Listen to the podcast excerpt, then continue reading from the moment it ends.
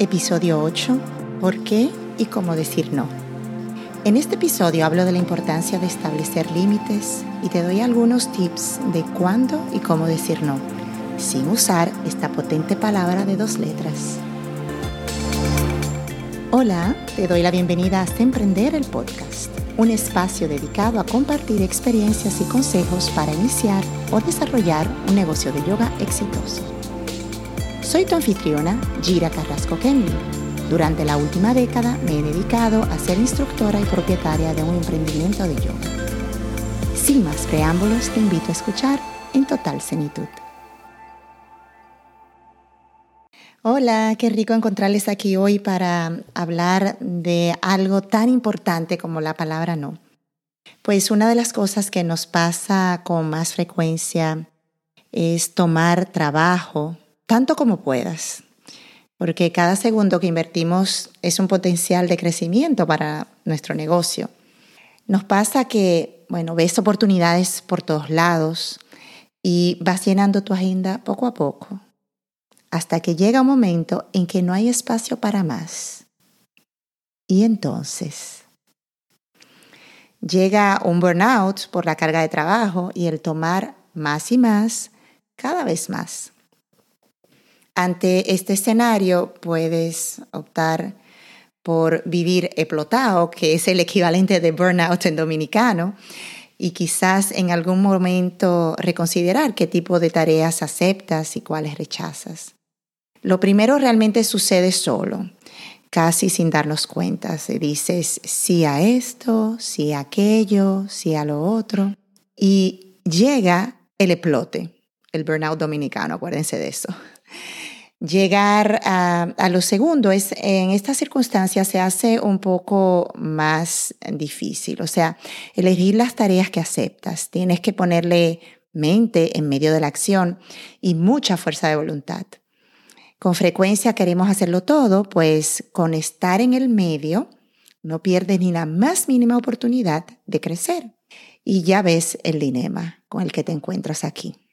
Una otra opción es establecer lo más temprano posible las líneas de implicación en tu negocio. Te toca a ti establecer las barreras de lo que es sano y quieres entregar, porque la realidad es que nadie a tu alrededor lo hará por ti. Es el momento de ser egoísta, entre comillas, aquí, y establecer pautas claras. Esto pasa necesariamente por rechazar envolverte en ciertos proyectos o decir no a ciertos clientes. Muchas personas dicen sí, motivado sea por la obligación, el temor, el rechazo o un sentimiento hasta de culpa. Y hoy quiero conversarte de por qué y cómo decir no cuando te solicitan, sea para una clase, una charla, una actividad caritativa o hasta un viaje a la luna. Debes aprender a decir no, porque es una clave para tu preservación y el crecimiento de tu negocio. Permíteme comenzar por darte algunos ejemplos de situaciones en las cuales debes decir no. Para, por ejemplo, preservar tu salud física o emocional. Vas a ver que llegan solicitudes de todo tipo, para reality shows, para modelaje, apariciones públicas, organización de eventos, charlas, encuentros, actividades benévolas, no sé, la lista es interminable y todavía con todos los años que tengo en eso aparecen cosas nuevas aún. Pero si tus implicaciones en estas actividades no van en la línea de tu negocio o la actividad o compromiso pone en riesgo tu bienestar en forma de sobrecarga de trabajo, exposiciones prolongadas al frío o al calor, largas horas sin alimento o agua o situaciones estresantes, todas las anteriores se prestan para decir gracias, pero no gracias. También puedes decir no por falta de tiempo o de recursos. Estas dos son dos razones súper poderosas para decir no.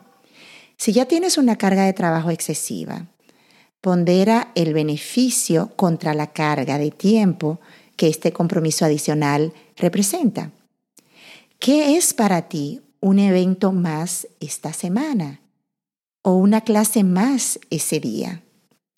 la recompensa justifica tu sacrificio.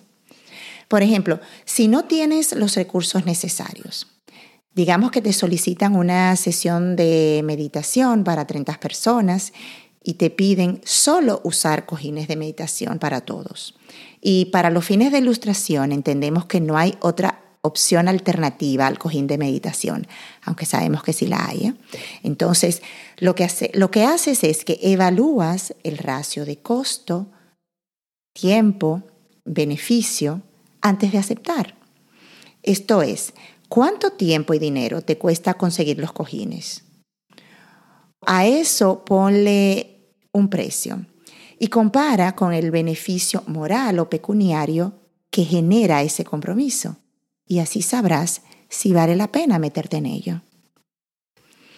Otra razón potente para decir que no es que sea incoherente con tus valores y creencias. Esto se explica por sí mismo. Si, por ejemplo, tienes una actividad que va en contra de tus valores o creencias, decir no es necesario. Desde mi perspectiva, nada vale la pena cuando me solicitan sacrificar mis valores o creencias. Por ejemplo, te llegarán clientes directos o a través de intermediarios.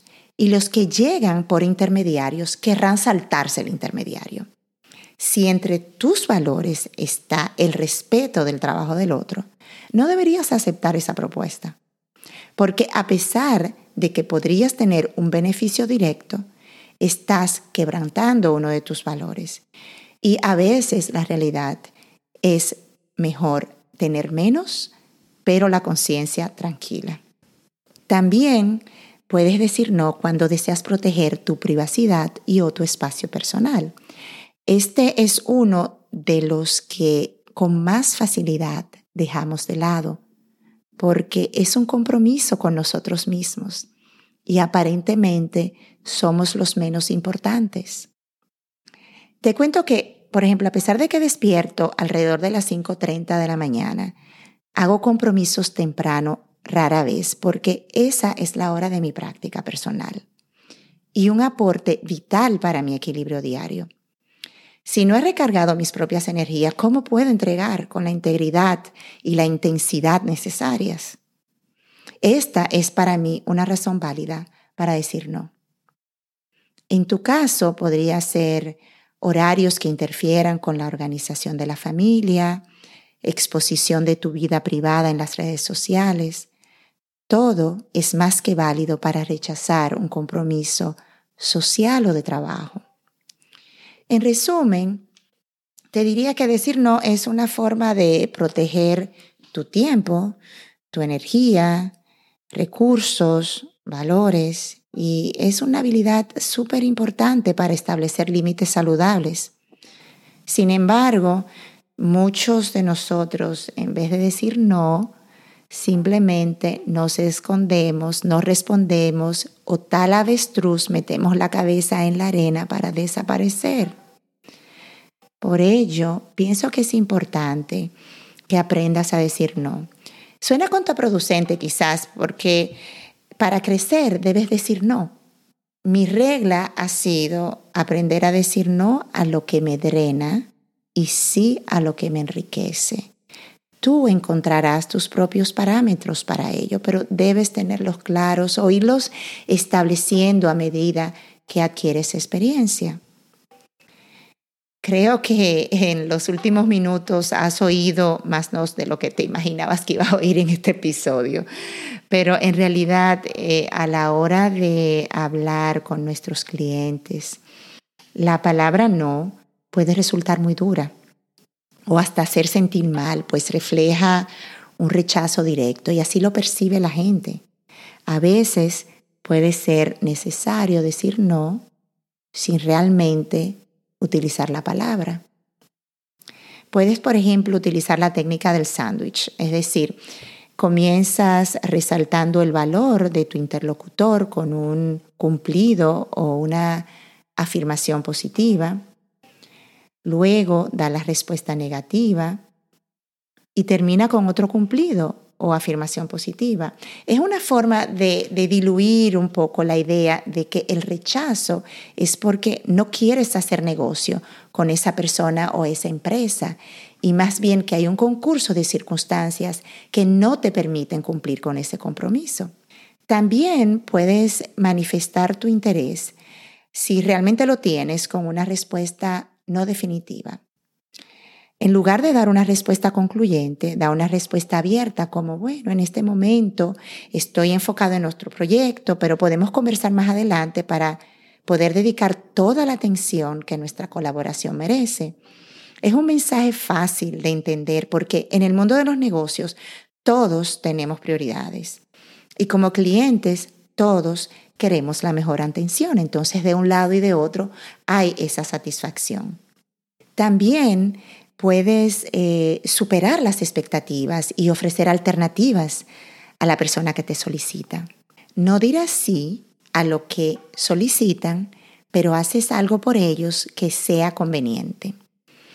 Por ejemplo, mientras mi hermana competía en triatlones, estuve con ella en algunas ocasiones al final de la carrera para ayudarle con los estiramientos y el proceso de recuperación. De eso surgieron invitaciones para ofrecer estiramientos al final de alguno de estos eventos.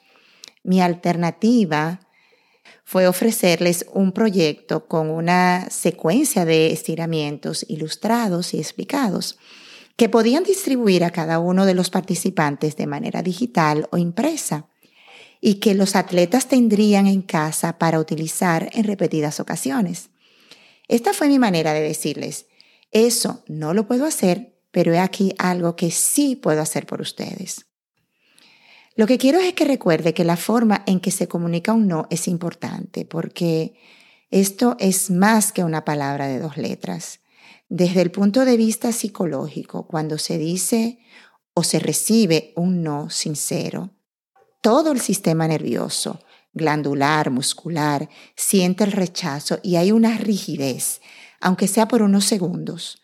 Es una reacción física, como preparándose para la batalla. ¿O no te has dado cuenta cómo cambia la cara de una persona cuando dices no de frente? Por ello, cuando digas no, hazlo de manera profesional y respetuosa. Es importante para preservar la relación con el cliente y para ayudarles a entender tus limitaciones. Decir no con diplomacia en el mundo de los negocios, una habilidad importante que debes aprender, que debes adquirir, y es una forma de establecer límites y prioridades en tu trabajo. Además, puede ayudarte a manejar mejor tu tiempo y tus responsabilidades. Y por cierto, de manejo de tiempo te hablaré en el próximo episodio. Incluso creo que me aventuraré a hablarte de algunas de las plataformas que he utilizado con sus pros y contras. Nos vemos entonces. Comienza por conectar conmigo y otros instructores en nuestro grupo privado anandayogainternational.com barra emprendedores. No te quedes con dudas y ven a compartir. De la mano vamos adelante para convertirnos en emprendedores.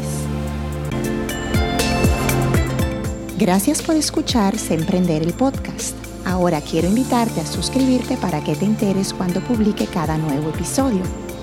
También a compartir dejando una reseña para que este podcast llegue a otros oyentes fabulosos como tú. Por último, sígueme en Ananda Yoga International y taguéame con tus preguntas, así con gusto te respondo en uno de mis episodios.